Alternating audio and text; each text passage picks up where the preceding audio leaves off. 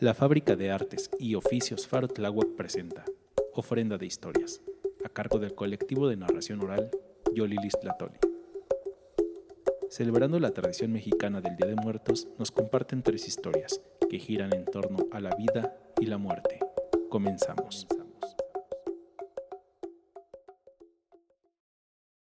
Hola, mi nombre es Naima y pertenezco al colectivo de la Farotláhuac Yolilis Lactoli, que en náhuatl significa palabras de vida. Vida, vida. ¿Quién se lleva la vida? ¿Quién arrebata la vida? Esa duda la tenían tres hermanos. Tenía poco que su padre había fallecido y ya habían vivido también la muerte de su madre. ¿Quién arrebata la vida? ¿Quién se lleva la vida? ¿Quién es capaz de cortar el hilo de la vida? La duda, la duda los invadió a los tres y por eso decidieron salir a buscar a la muerte, a la flaca. Pero ¿por dónde empezar? Porque los tres querían acabar con ella. Si lograban vencerla, nadie más moriría. Si lograban acabar con ella, nadie viviría el sufrimiento por el que ellos habían pasado. Eso sí, la muerte, la huesuda, ¿cómo vencerla? Los hermanos se armaron con palos y piedras. Y allá van, buscando a la muerte. ¿Por dónde empezar a buscarla? Caminaron y caminaron y justo se encontraron en su camino con una anciana. Mujer, mujer, ¿tú sabes en dónde podemos encontrar a la muerte? ¿A la que se atreve a llevarse a quienes más amamos? Oh, yo sé dónde la pueden encontrar. Vengan, sigan ese camino. Encontrarán un árbol muy frondoso. Ahí hallarán a la muerte. Los hermanos siguieron su rumbo con un objetivo claro, acabar con la muerte. Cansados estaban, sedientos, cuando frente a ellos estaba el árbol más frondoso que su mirada haya visto. Esperaron unos segundos y... ¡Muerte! ¡Sal de ahí! Y nada sucedió. Entonces, el hermano más pequeño empezó a rodear el árbol, subió las ramas, y agotado también de que no daba ni siquiera con una pista de la muerte, bajó. Se recargó en el tronco y como si un hechizo se hubiera activado, el tronco se abrió. El hermano, el más pequeño, se asomó y descubrió que adentro oro y piedras preciosas estaban escondidas. Hermanos, vengan, vengan. Creo que aquella anciana se equivocó. Los tres hermanos ingresaron en ese tronco tan ancho. Uno a uno fueron entrando los tres se maravillaban. Tantas monedas de oro. ¿Qué harían con todo ese oro? las cogieron entre sus manos, las pasaban por el cuerpo y cada uno empezó a imaginar qué compraría con todo lo que le tocaba, porque la decisión era repartir todo el oro en partes iguales. Entonces el mayor tuvo una idea. Al más pequeño le dio la indicación de ir por mezcal para celebrar. El más pequeño ya sabía que era el de los mandados. Tomó una moneda de oro y se fue al pueblo. No le vayas a decir nada de esto a nadie. El hermano salió y estando adentro, los dos hermanos que quedaban empezaron a imaginar qué se comprarían. Oye, ¿por qué mejor no nos deshacemos del más pequeño? ¿No es mejor repartir en dos partes que en tres? Nos va a tocar más. Además, él es bien chismoso. Te aseguro que para estas horas ya le contó a don Juan. Mejor vamos a deshacernos de él. Y así nos quedamos con su parte. El hermano pequeño regresaba con la botella de mezcal. Cruzó recién el tronco. Fue recibido con piedras y palos que poco a poco le iban arrebatando la vida. ¡No me peguen! ¡No me peguen! gritaba. Pero sus gritos se ahogaron entre las ramas. El hermano más pequeño quedó tendido. Vamos a celebrar con mezcal, dijo el hermano mayor. Se acercaron la botella y los vasos. Sirvieron el mezcal y los dos le dieron tremendo trago que sintieron poco a poco el calor que recorría su garganta. Pero no solo eso, no podían respirar. En pocos, pocos segundos, los dos hermanos se desvanecieron por el veneno que el más pequeño de los tres puso en la botella que alimentaría la sed de los hermanos mayores. Cuentan que los tres hermanos que aquella mañana salían en busca de la muerte, la encontraron tal y como dijo la anciana en aquel árbol frondoso hallarán a la muerte. Gracias.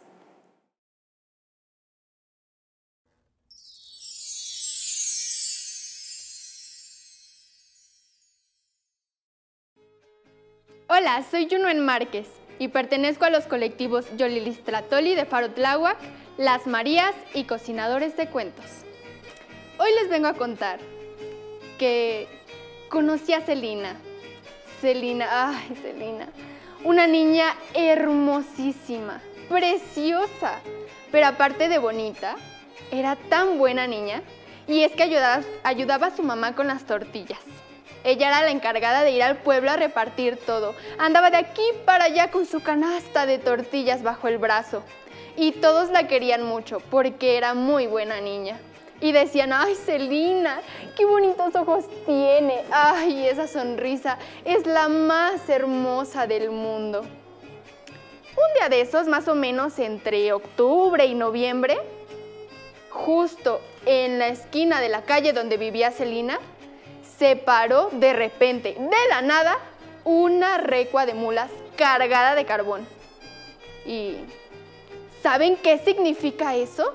Bueno, a lo mejor ustedes no saben, pero las señoras del pueblo lo sabían perfecto.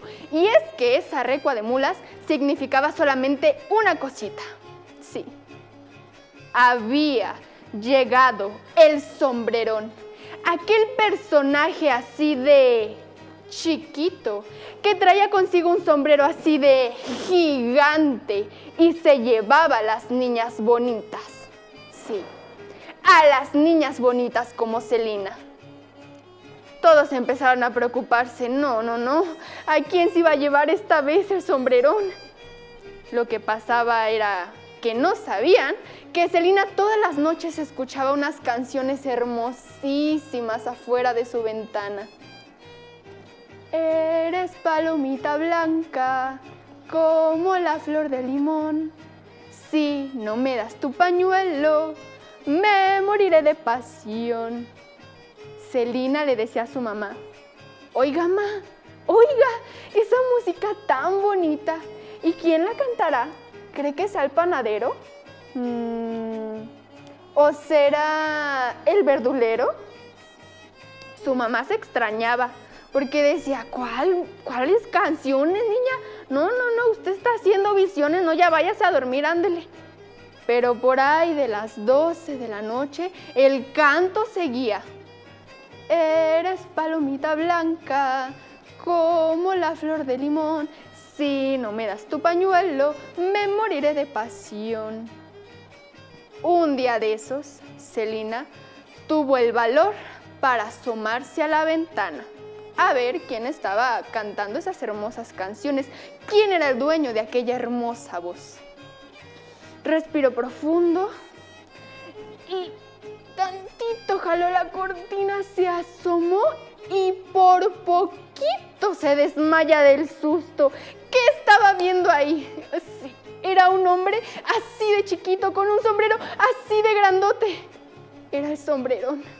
El sombrero la estaba enamorando y Celina no podía creerlo. Desde que pasó eso, dejó de comer. Dejó de estar feliz y de sonreír por el pueblo. Se empezó a poner flaquita, flaquita y triste, triste. Su mamá no sabía qué le pasaba y todos por ahí rumoraban que la había enamorado el sombrerón. Así que tenían que tomar una decisión drástica y la llevaron a una iglesia y ahí la encerraron por semanas. Y por semanas, Celina escuchaba fuera de la iglesia esa voz que le atormentaba, esa voz que le cantaba. Finalmente, después de un mes, Celina falleció de tristeza y de encierro cuando le estaban velando en la casa de su mamá, por ahí de las 12 de la noche, se empezó a escuchar un llanto desgarrador, horrible, que cantaba. Eres palomita blanca, como la flor de limón no me das tu pañuelo, me moriré de pasión. Nadie sabe a qué hora se fue el sombrerón.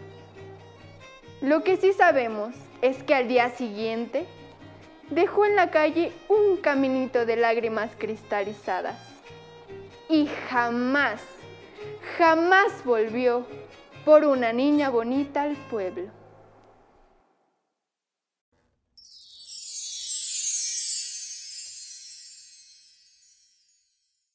Soy el nahual, nahual, nahual. Soy el nahual, nahual, nahual. Soy el nahual, nahual, nahual. Soy el nahual, nahual, nahual. Mi Tlantecutli viene por ti. Mi Tlantecutli viene por mí. Mi Tlantecutli viene por ti. Mictlantecutli viene por mí. Soy María Luisa Rivera Grijalva, del colectivo Yolilis Tlactoli, de la Faro Tláhuac, y también del colectivo Las Marías. El día de hoy les voy a contar una leyendita, una leyendita de tipo prehispánico. se llama Yaot en el reino de la muerte. Esa tarde, Yaot veía cómo las sombras de la noche iban cayendo sobre el valle de la Náhuac. Yaot tenía como ocho años. Estaba sentado ahí, a la puerta de su casa, sobre un trozo de adobe. Ese día, Yaot sentía en su corazón nostalgia. Nostalgia por ver a su padre. Su padre, que hacía cuatro años ya no regresó de una batalla. Su madre le había dicho que los guerreros que mueren en batalla acompañan al, sol en su recorrido. Que desde que sale van con él. Y cuando llega al cenit, al mediodía, se vuelven águilas y se retiran.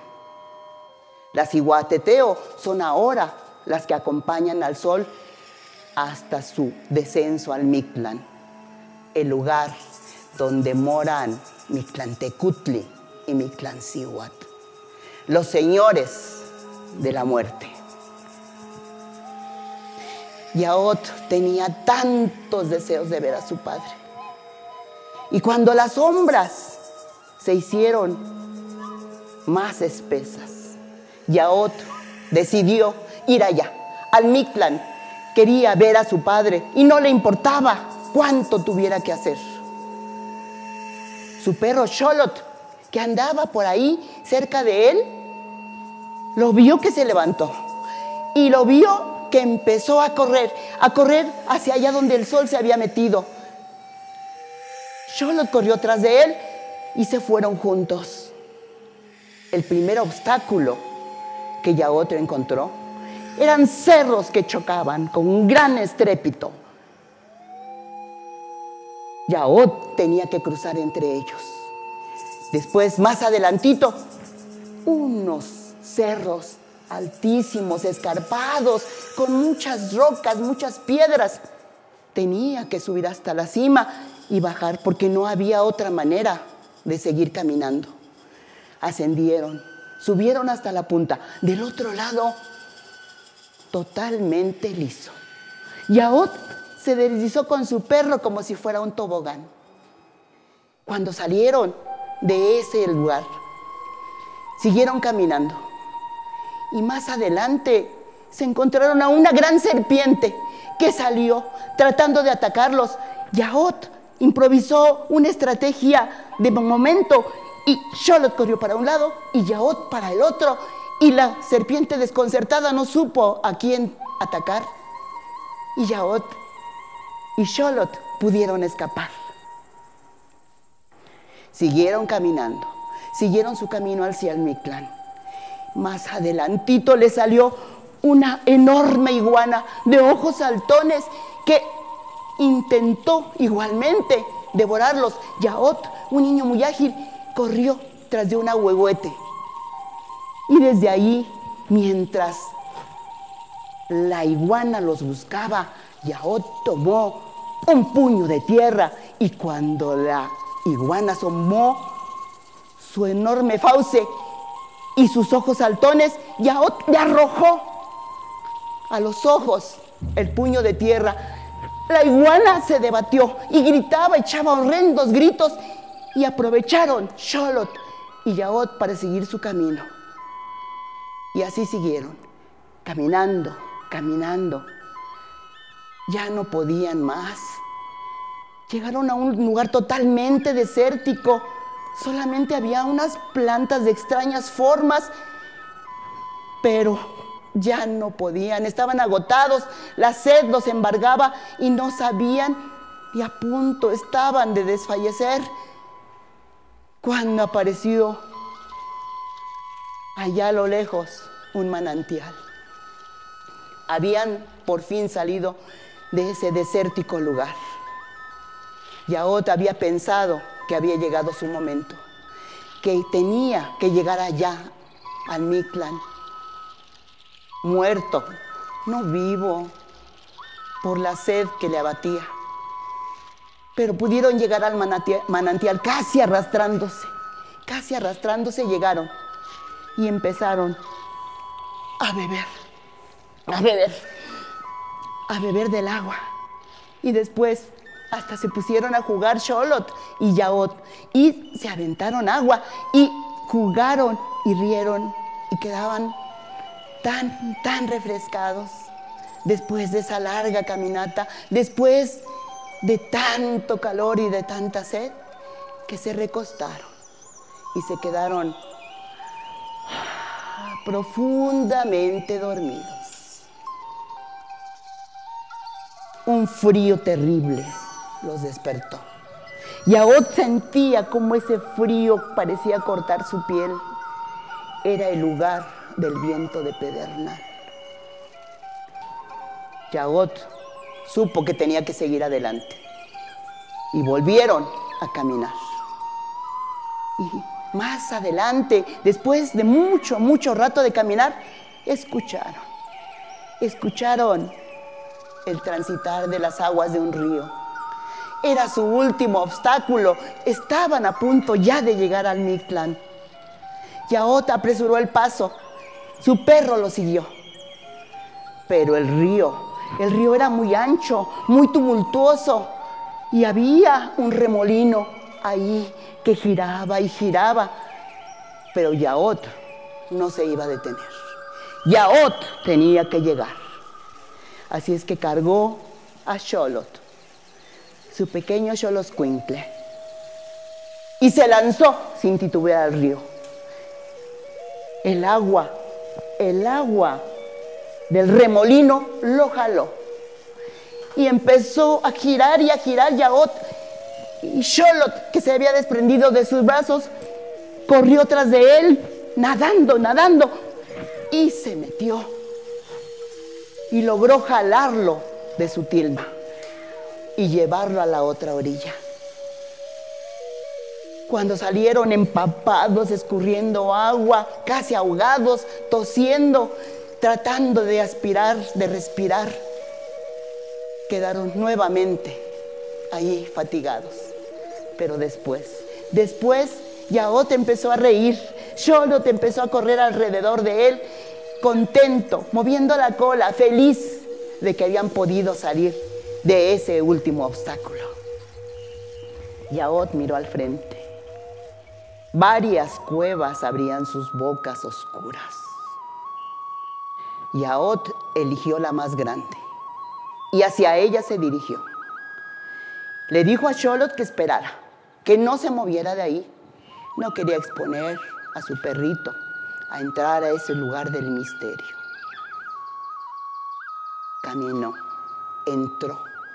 La oscuridad no le permitía percibir nada, solo sentía bajo sus pies crujir, crujir de huesos lo sentía, pero no los veía.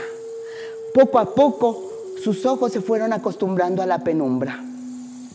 Atravesó varias cámaras, varios salones y al fin llegó a una muy amplia. Vio porque una luz violeta salía de las paredes y los vio. Ahí, al fondo, estaban ellos, el Señor y la señora del reino de la muerte, Mictlantecutli, Mictlancihuat. Sí, estaban ahí, en un magnífico Icpali, con sus adornos, con sus pectorales, con sus hojarcas, sus brazaletes, imponentes figuras descarnadas. Yaot se quedó pasmado no podía decir nada. Pero en eso la señora Mictlancihuat lo increpó. ¿Quién eres tú, intruso? ¿Qué has venido a hacer? ¿Qué has venido a interrumpir el silencio con tus risas, con tu escándalo? ¿Qué no sabes que este es el lugar de reposo? Que este es el lugar donde moran los muertos y tienen todo el silencio para dormir y descansar. ¿Cómo te has atrevido a entrar de esa forma. Yaot, viendo esas cuencas vacías con un brillo fosforescente, no sabía qué decir. Se levantaron Mictlantecutli y Mictlancihuat. Más imponentes eran de pie. Extendieron sus manos descarnadas hacia Yaot.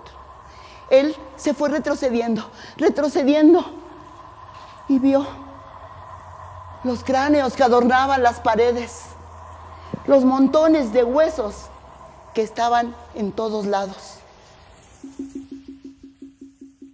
Y les dijo, Señor, señora, yo no sabía, yo no quería causarles ningún problema. Yo solo he venido a buscar a mi padre. Lo extraño tanto. Tu padre. ¿Quién es tu padre? Mi padre es un guerrero que murió en batalla, señora.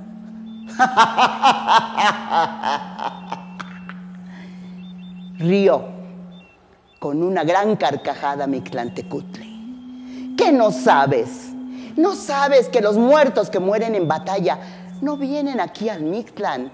Ellos acompañan al sol en su recorrido, convertidos en águilas, convertidos en colibríes. ¿Cómo es posible que no sepas eso? Por haberte atrevido a interrumpir el descanso de nuestros muertos, vas a recibir tu castigo, vas a ser sacrificado. Yaot, angustiado, ya no sabía qué decir, solo intentaba, buscaba hacia dónde correr.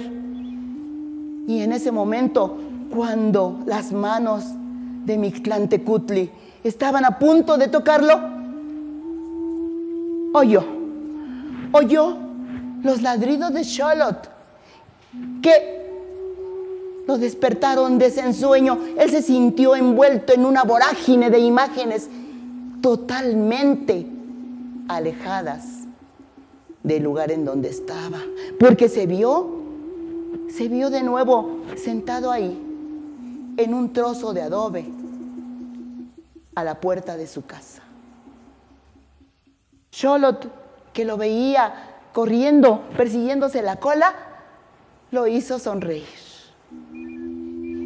Y recordó, recordó en ese momento que también Mictlantecutli le había dicho que nosotros tenemos que conformarnos con las señales que nos mandan las entidades, las energías, que sus mensajes son los colibríes que en los colibríes están las almas de nuestros muertos. Y en ese momento un colibrí vino volando rápidamente y se posó en el hombro de Yaot. Él lo vio e intentó tocarlo. Y en ese momento el colibrí se fue volando, volando. Yaot entendió el mensaje. Se levantó muy contento, muy feliz, y fue donde su madre y le dijo, madre, madre, mi padre ha venido a visitarme. Mi padre sabe que lo extraño y se me presentó en forma de colibrí. Ometeo.